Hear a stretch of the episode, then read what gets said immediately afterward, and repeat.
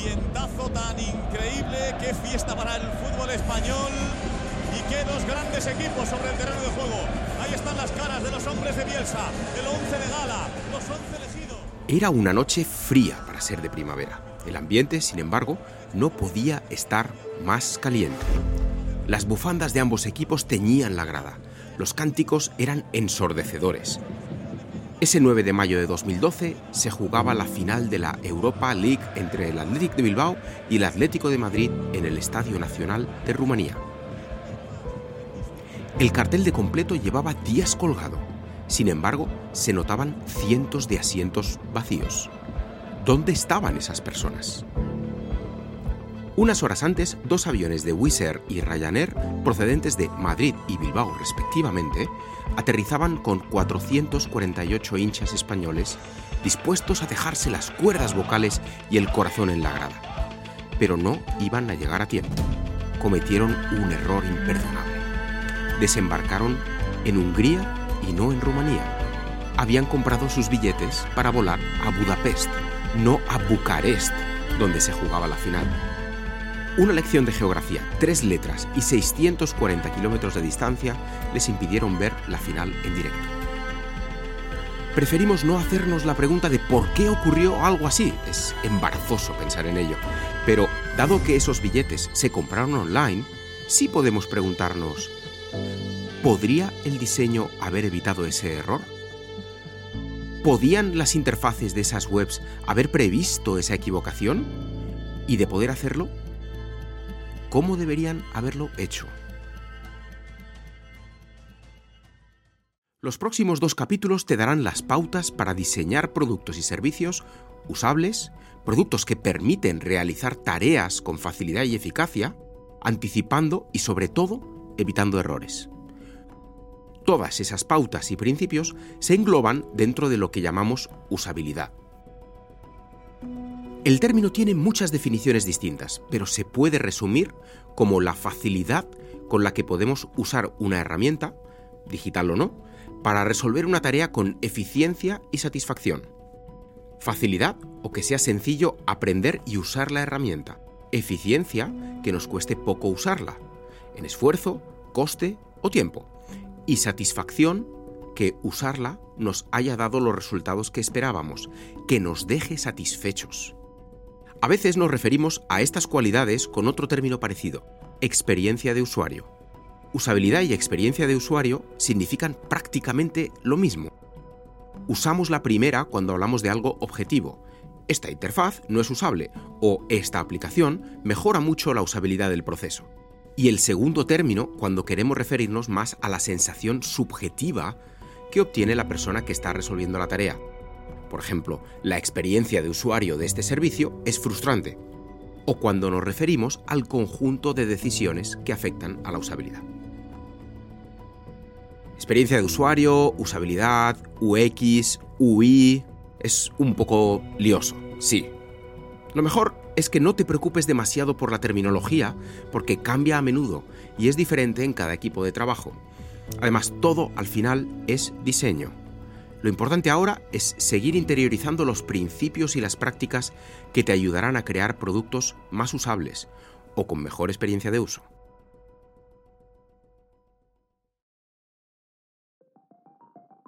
Si buscas en la web principios de usabilidad, darás con muchas recopilaciones distintas. La mejor probablemente sea la que escribió Jacob Nielsen en 1994 para el diseño de páginas web, titulada 10 Usability Heuristics for the World Wide Web. Nielsen fue el primero en plasmar buenas estrategias de diseño para un medio que aún era muy joven. Y lo hizo con la suficiente generalidad como para que hoy en día sigan siendo principios muy válidos. Por eso las llamó heurísticas, porque son estrategias genéricas, orientativas, y no entran en cuestiones ni detalles particulares. De hecho, aunque las escribió pensando en la World Wide Web, sus 10 heurísticas son perfectamente válidas para cualquier artefacto interactivo, desde un formulario en el navegador a una app de voz. Algunas de esas 10 pautas son más importantes que otras, obviamente, pero es bueno que las conozcas todas.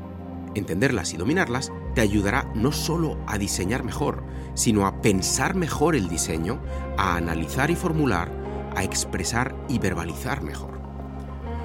Vamos a verlas tratando de pensar no solo en sitios web, sino en todo tipo de productos interactivos. Empezamos. Primera, visibilidad del estado del sistema. El nombre intimida un poco, pero es muy sencilla de entender.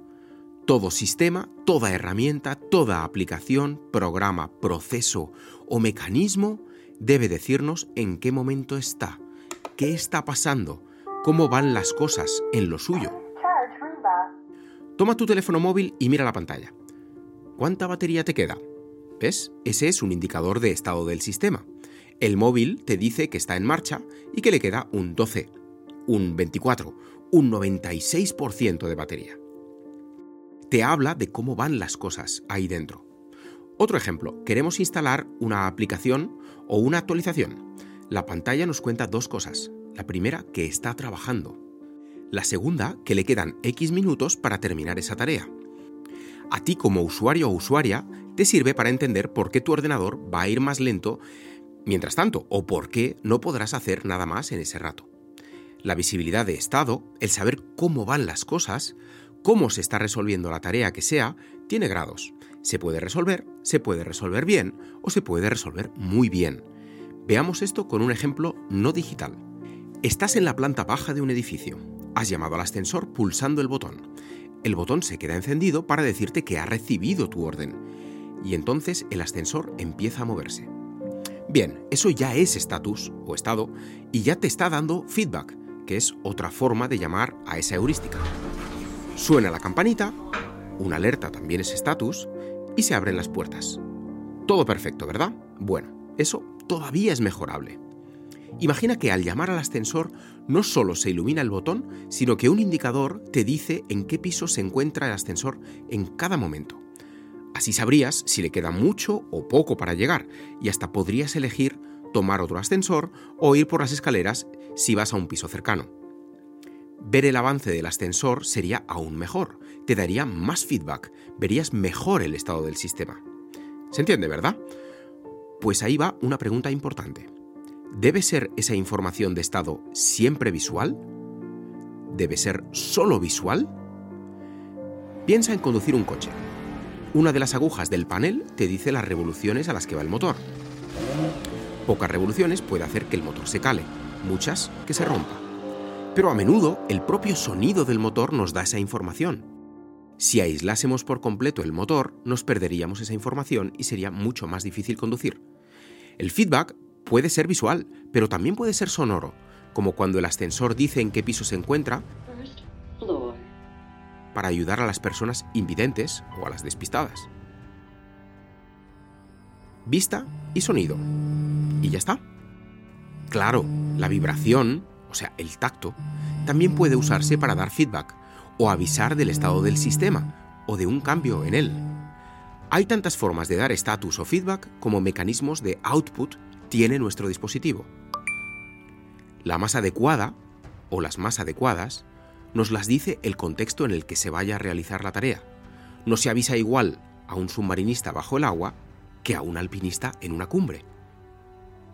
Y no se avisa igual a alguien que está conduciendo, durmiendo o cocinando. Además, te habrás fijado ya en esto. Dar feedback no solo es contar el estado del sistema, sino avisar de cambios en él. Alertas, incrementos, evoluciones. El tema es tan amplio que le dedicamos un módulo completo más adelante, el de diseño y visualización de datos. Por ahora lo dejamos aquí y pasamos a la siguiente heurística. Segunda, correspondencia entre el sistema y el mundo real. Una tarea es más usable cuando se adapta a su equivalente en el mundo real, cuando no nos obliga a pensar de otra manera para resolverla. Vas a comprar entradas para el cine. Imagina tener que hacerlo con este formulario. ¿Qué está mal aquí? Pues que si tenemos que elegir así, nos cuesta elegir. ¿Qué está cerca y qué está lejos de la pantalla? ¿Cómo es la sala? Pensamos los asientos espacialmente, no numéricamente. Por eso es mejor seleccionarlos con una herramienta que mapee la distribución de la sala, ¿verdad? De este modo sabemos dónde nos sentaremos, sabemos la forma de la sala, sabemos si será algo masivo o íntimo, si veremos la pantalla de frente o de lado, y así además podremos ver cuáles están disponibles y cuáles no, si habrá mucha gente o poca gente. ¿Ves? Acabamos de resolver dos heurísticas de una vez. Estamos resolviendo la tarea adecuándola a la realidad física y además estamos dando feedback del sistema. Otro ejemplo. Cuando te sientas en un auto Mercedes, puedes modificar muchos parámetros de tu asiento. El respaldo, la altura, el cabecero. Mercedes usa unos controles que mapean el propio asiento y así reduce el coste cognitivo de saber qué estás pulsando en cada caso. Buenísimo, ¿verdad?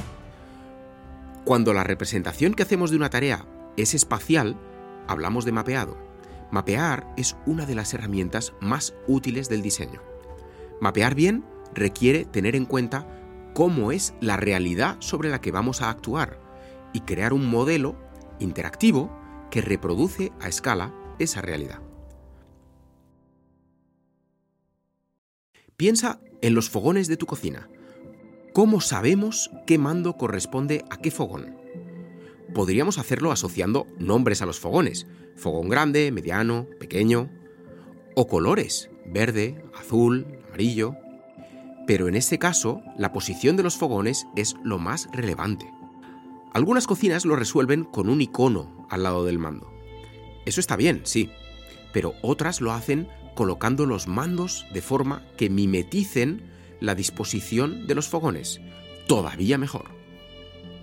Observa a tu alrededor. Estamos rodeados de mecanismos de mapeado. Sin ir más lejos, el mismo trackpad de un portátil es un mecanismo que representa la pantalla. Mucho mejor que el ratón de mesa, porque establece los límites de acción, porque el territorio que puedes recorrer equivale exactamente al de la pantalla de tu ordenador. Y claro, si en lugar de trackpad ya tocamos directamente la pantalla con el dedo, entonces el sistema es aún más usable, porque ya no estamos ante un mapeado, sino ante un sistema de manipulación directa, que es una forma claramente superior, mucho más intuitiva y sencilla de interactuar. Todos estos ejemplos son muy ilustrativos, pero la cosa no termina ahí. La correspondencia entre nuestro diseño y el mundo real no es solo una cuestión de espacio y de lo físico, también lo es del tiempo y la secuencia. Si en la vida real resolvemos algo con un orden y una secuencia determinada, es probable que convenga mantener, replicar esa secuencia en el diseño de nuestro producto digital. Elegimos película, elegimos asiento y pagamos elegimos prenda, especificamos talla y pagamos.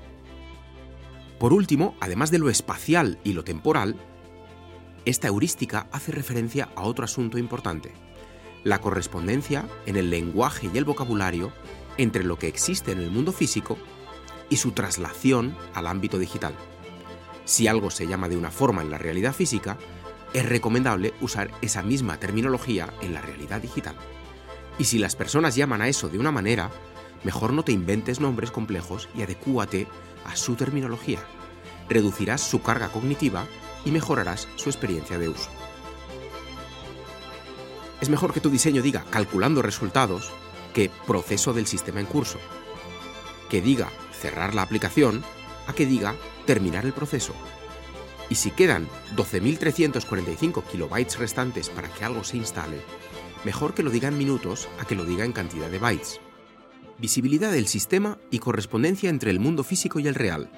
Quizás las dos heurísticas más importantes. Aplicándolas bien, aseguramos gran parte de la usabilidad de nuestro diseño. Pero ¿habrían servido bien aplicadas para evitar que 448 hinchas volaran equivocadamente a Budapest en lugar de Bucarest? Probablemente no. Ese error se habría evitado con las que veremos en el siguiente capítulo.